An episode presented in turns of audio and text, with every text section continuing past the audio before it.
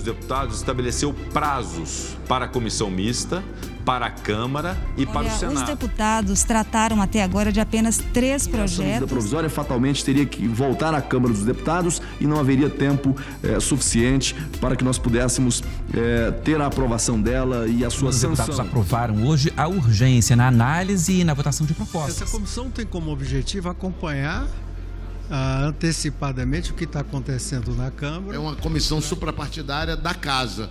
Então, saudar a Casa por essa iniciativa importante.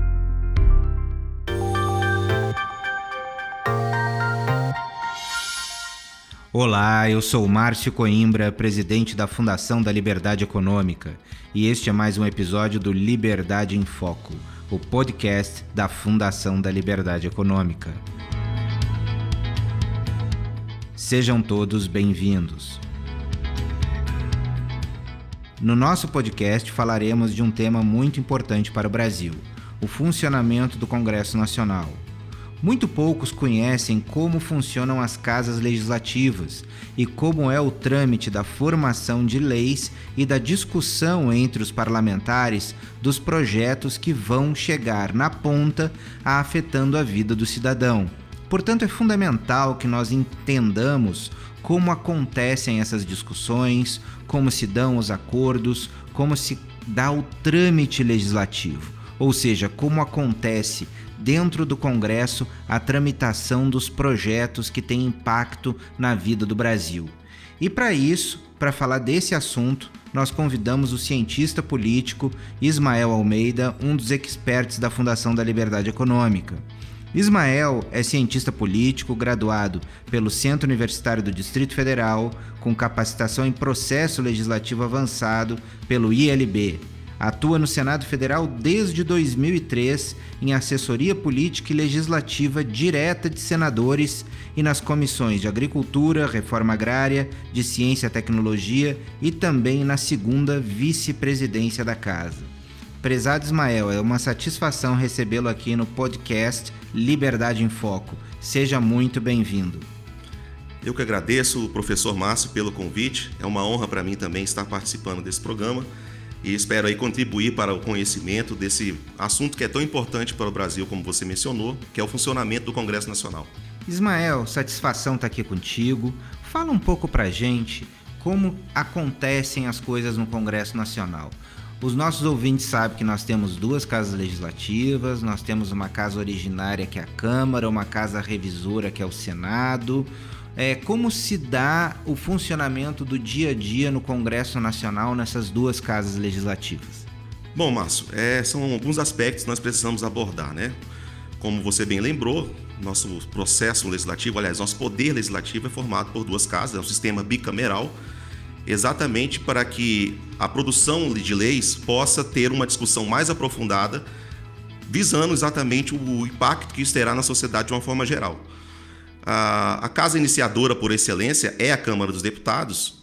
Por quê? Porque muitos dos agentes externos que também podem apresentar projetos, que não são necessariamente apenas deputados, como o presidente da República, o Supremo Tribunal Federal, o Procurador-Geral da República também pode encaminhar projetos de lei de acordo com a sua competência prevista na Constituição. Eles dão entrada pela Câmara dos Deputados. Então, nós sabemos que a Câmara dos Deputados é a casa iniciadora por excelência. E o Senado, Ismael, por sua Ismael, vez. Te, te, te, te, vou te fazer aqui um, uma interrupção para te perguntar. Você falou de todo mundo que pode propor os projetos, né? O, a população, quem está nos ouvindo, pode também?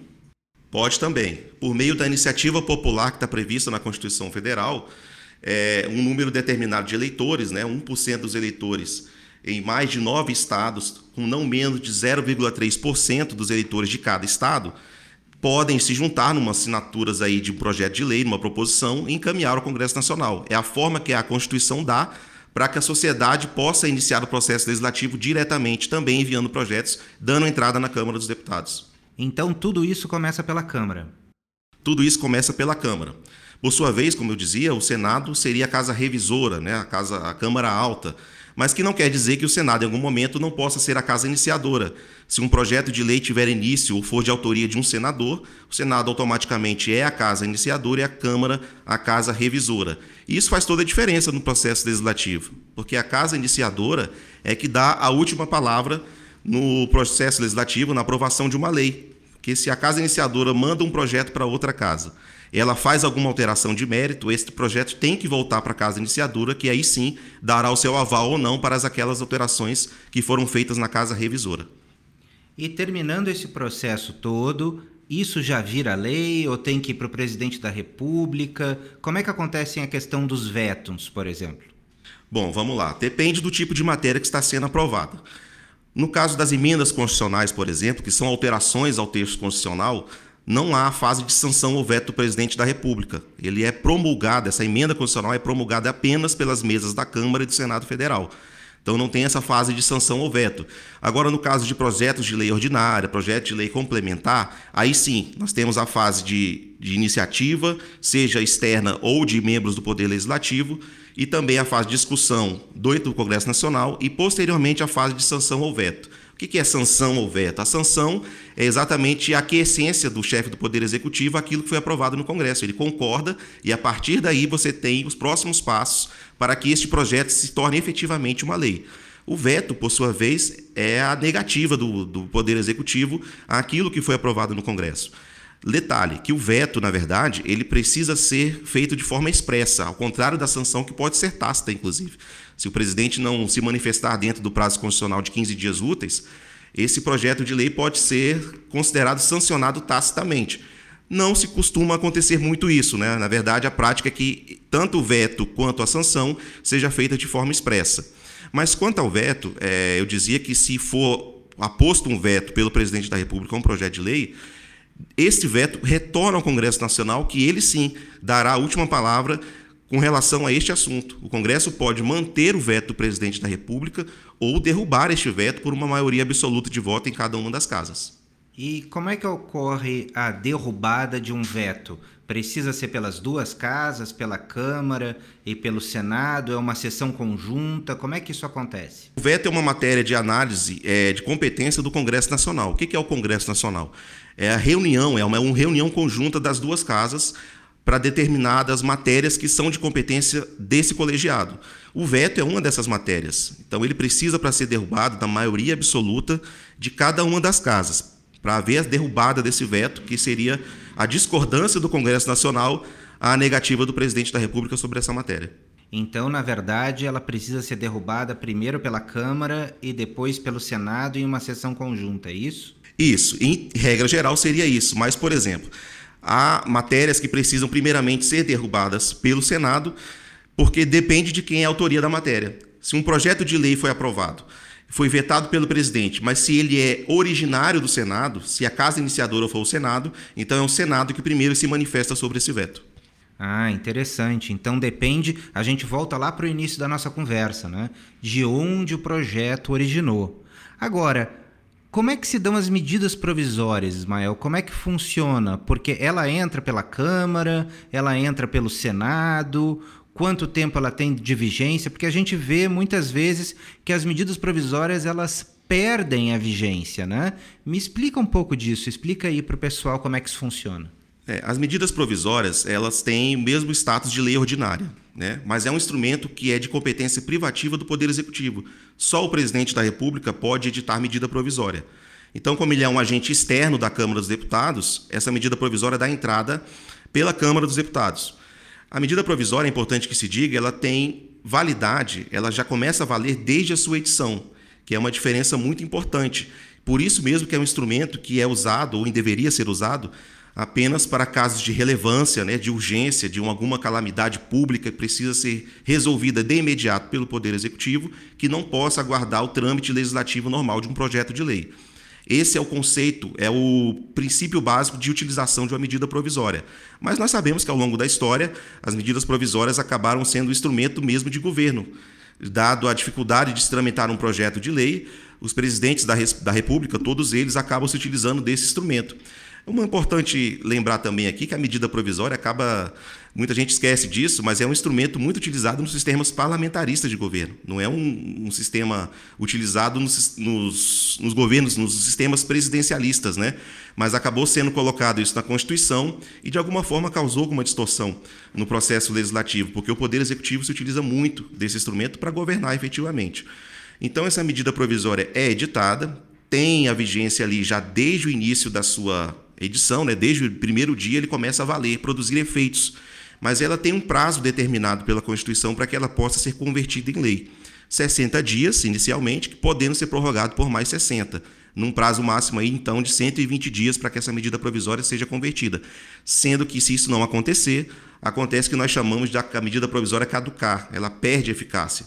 E aí, aquele período que ela ficou em validade, ficou valendo, tem que ser regulamentado aí por um projeto de decreto legislativo pelo Congresso Nacional, regulamentando aí as relações jurídicas que foram construídas durante a vigência da medida provisória.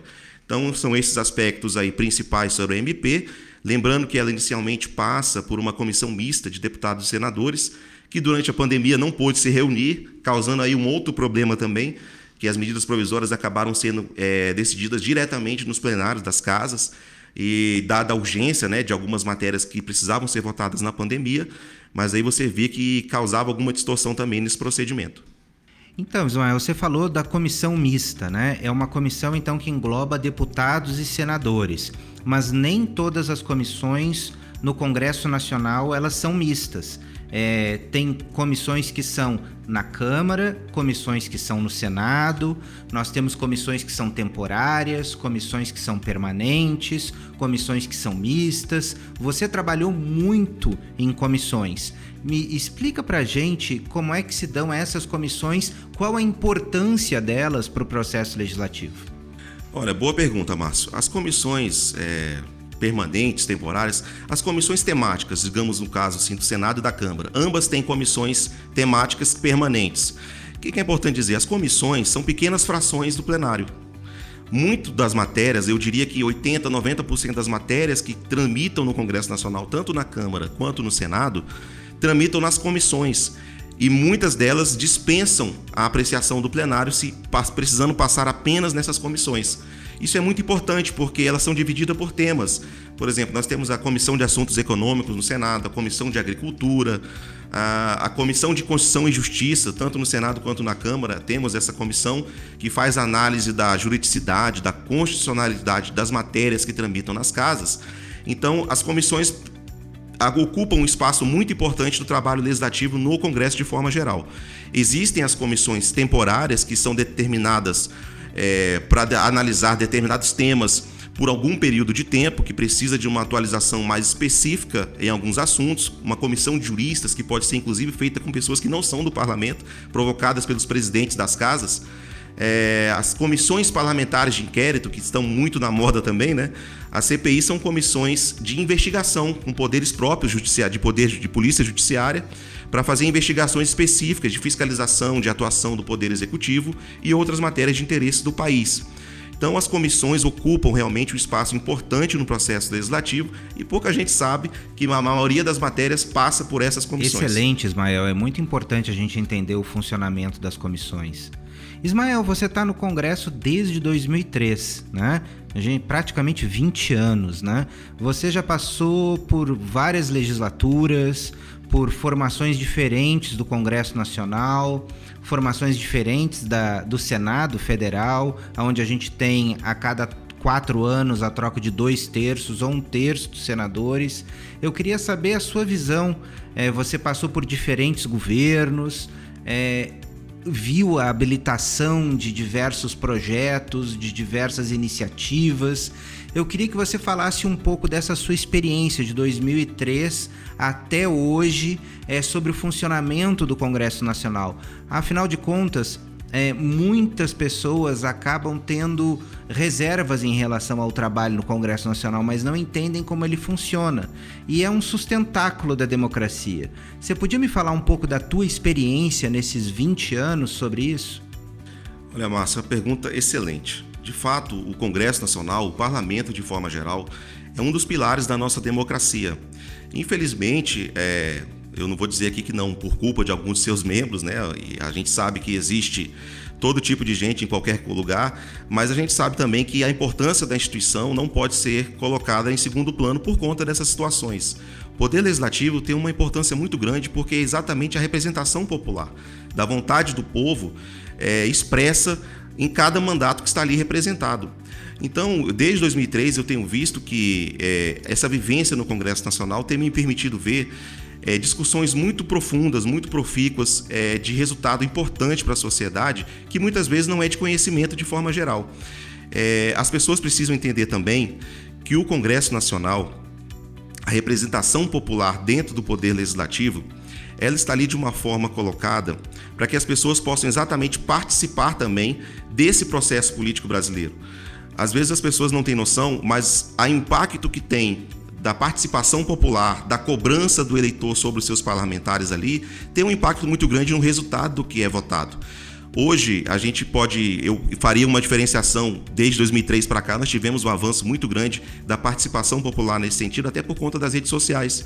Então as pessoas estão muito mais antenadas politicamente, cobrando seus representantes, e isso é muito salutar para o funcionamento do próprio Congresso, porque os, os parlamentares estão cada vez mais permeáveis a essas cobranças dos seus eleitores.